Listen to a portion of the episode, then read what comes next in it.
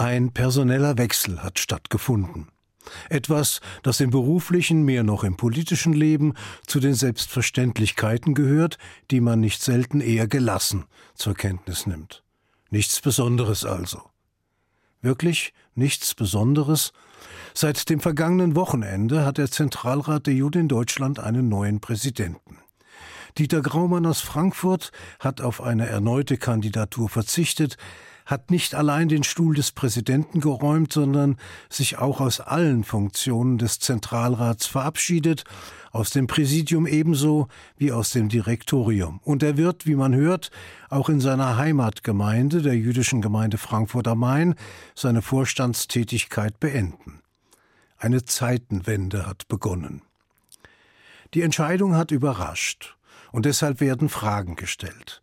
Denn der Verzicht kam ohne Zweifel unerwartet, ebenso wie der Zeitpunkt.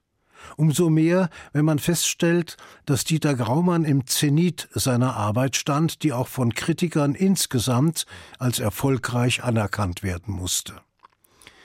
In den vier Jahren seiner Tätigkeit als Präsident des Zentralrats hat Dieter Graumann wesentliche Ziele erreicht, die von vielen erst mit Zeitverzug in ihrer Bedeutung erkannt und gewürdigt wurden. So hat er eine Anpassung des mit der Bundesregierung abgeschlossenen Staatsvertrags zu Wege gebracht, der zukunftsorientiert ist und die Arbeit des Zentralrats in vielfältiger Weise unterstützt. Er hat nach innen gerichtet Jugendkongresse und Gemeindetage realisiert, wie es sie in dieser Form und Wirkung bis dahin nicht gegeben hatte. Er hat Ratsversammlungen, die jährliche Zusammenkunft des obersten Parlaments der jüdischen Gemeinden, durch Gäste wie den Bundespräsidenten oder Bundeskanzlerin Merkel attraktiver gemacht und aus der meist starren Abfolge normierter Inhalte befreit. Er hat die Sitzungen des Zentralratsdirektoriums, das Gremium der Gesandten von Landesverbänden und Großgemeinden, zu Diskussionsrunden aufgewertet, bei denen sich mit Gästen von außerhalb Gespräche über aktuelle Fragen ergaben, sei es mit den Botschaftern der USA oder Israels, den Präsidenten von BKA oder Bundesamt für Verfassungsschutz, ebenso auch mit Sprechern der Islamverbände in Deutschland. Dafür wurden andere Positionen, die er sich mit dem Zeitpunkt der Amtsübernahme auf seine persönliche Fahne geschrieben hatte, von Insidern eher belächelt, weil sie mitunter mehr wie eine Selbstbeschwörung erscheinen wollten. Etwa seine in der Anfangszeit seiner Amtsausübung beinahe schon gebetsmühlenartig wiederholte Beschreibung, das Judentum in Deutschland müsse aus der von ihm sogenannten Meckerecke aus seiner Rolle als lästige Mahner eines vermeintlich schlechten Gewissens der Bevölkerungsmehrheit heraustreten und in der Außenwirkung moderner werden. Das war es, was er sich wünschte. Ein fröhliches Judentum, positiv und kraftvoll, pluralistisch und aufblühend, selbstbewusst und mit unbeugsamem Stolz.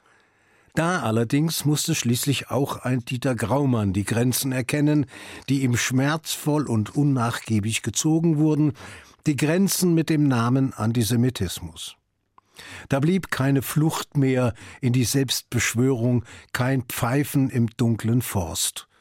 Im Sommer dieses Jahres musste der Präsident des Zentralrats in einem Brief an alle angeschlossenen jüdischen Gemeinden bekennen Liebe Freunde, in diesen Tagen erleben wir alle eine schreckliche, schockierende Explosion von Antisemitismus in diesem Land. Auf deutschen Straßen hören wir antisemitische Slogans von übelster und primitivster Natur. Niemals im Leben hätte ich mir vorgestellt, dass wir solch eine Hetze gegen Juden in Deutschland wieder hören müssten. Als diese Worte geschrieben wurden, waren erst kurz zuvor die letzten Wunden verblasst, die von der unseligen Beschneidungsdebatte geschlagen worden waren.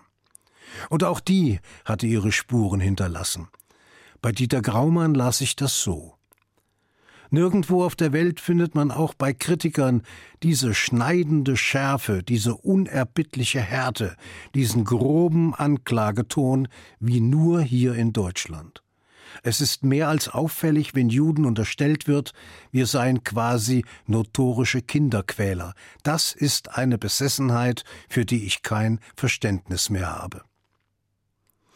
Wie hätte wohl der andere, für die deutsche Nachkriegsgeschichte bedeutende Frankfurter Jude darauf reagiert, der vielfach gelobte und nicht minder angefeindete Ignaz Bubis, den Dieter Graumann stets als sein Vorbild und seinen Mentor bezeichnet hat. Ich kannte ihn recht gut und habe einige Jahre lang mit ihm zusammengearbeitet, aber die Frage vermag ich nicht zu beantworten. Ignaz Bubis war gelegentlich unkonventionell und seine Reaktionen waren es nicht minder. Das erschwert die Einschätzung über seine mögliche Reaktion. Aber vermutlich wäre sie mit Merkmalen von Kampfbereitschaft ausgefallen, charmant und kämpferisch zugleich.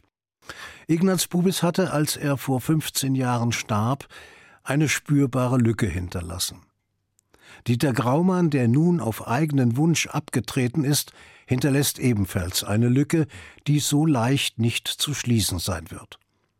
Menschen, zumal in unserer schnelllebigen Zeit, neigen zum Vergessen. Manchmal muss man froh sein, wenn sie bei der Namensnennung eines Protagonisten leichte Erinnerungsreste haben und nicht gänzlich passen müssen. Im Fall des Dieter Graumann, so will mir scheinen, bleibt dann aber immer noch die Frage nach dem Warum. Er selbst sprach davon, sich künftig mehr seiner Familie widmen zu wollen. Eine gewiss hehre Absicht, die ihn dann aber auch schon vor vier Jahren hätte bewegen müssen, denn was an Verpflichtungen und Zeitaufwand auf ihn zukommen würde, vermochte er als langjähriger Vizepräsident des Zentralrats sehr wohl einzuschätzen. Bleibt die Mutmaßung über die Ernüchterung durch den unerwarteten Orkan an Antisemitismus, der die jüdischen Menschen im Lande mit einer Gewalt erwischt hat, die in dieser Heftigkeit niemand erwartet hätte. Dass Dieter Graumann davon nicht unberührt geblieben war, konnte man ihm ansehen und dass selbst die große Anti-Anti-Demonstration in Berlin mit Bundespräsident Gauck, Kanzlerin Merkel, dem halben Bundeskabinett mit Kirchen, Gewerkschaften und Sportspitzen diese von Graumann an erster Stelle mitverantwortete Goodwill-Aktion gegen Judenhass in ihrer Beruhigungswirkung nicht allzu kraftvoll war, blieb auch nicht verborgen. Enge Mitstreiter an seiner Seite werten diese Enttäuschung denn auch als einen nicht unwesentlichen Mosaikstein auf dem Weg zum Amtsverzicht. Wie auch immer und was auch immer die Auguren als künftige Wahrscheinlichkeit ergründen mögen, ist eines sicher. Der Nachfolger tritt kein einfaches Amt an. Nicht allein deshalb, weil Dieter Graumann als bemerkenswert talentierter Rhetoriker fasziniert und sich als kluger Analytiker erwiesen hat. Er hinterlässt zwar ein bestelltes Feld, aber keines, das vor den Unbillen klimatischer Veränderungen gesichert wäre.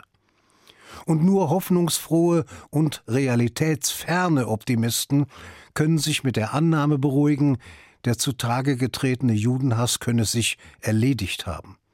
Ich fürchte vielmehr das Gegenteil. Da ist nicht eine Erscheinung offenbar geworden, die nur mal eben für einen heißen Sommer gesorgt und sich mit der Lebensfähigkeit einer Stubenfliege wieder aus der allgemeinen Existenz verabschiedet hat. Nein, da sind Tabus gebrochen worden, wie Dämme unter dem Ansturm reißender Flüsse. Da ist etwas an die Oberfläche geschwemmt worden, dessen Halbwertzeit noch längst nicht abgelaufen ist. Etwas, von dem wir mit Schrecken erkennen mussten, dass es existiert und sich jederzeit wieder zeigen kann. Dem werden wir alle uns zu stellen haben, alle jüdischen Menschen in diesem Land, alle ihre gewählten Vertreter und der Präsident des Zentralrats der Juden ganz besonders. Ob er das so wortgewandt vermag wie sein Vorgänger, werden wir erleben. Ob es ihn so tief traurig stimmt wie seinen Vorgänger, ebenfalls. Aber eines scheint mir sicher. Das frohe, offene, unkomplizierte und lebenslustige Judentum in Deutschland, von dem Dieter Graumann geträumt und so gern gesprochen hat, ist, kaum dass es durch den Vorhang gelugt hat, schon wieder verschwunden. es ist der Realität gewichen. Und die ist alles andere als lustig. Versuchen wir, das Beste daraus zu machen. Ich wünsche Ihnen einen gleichwohl guten und geruhsamen Schabbat. Shabbat Shalom.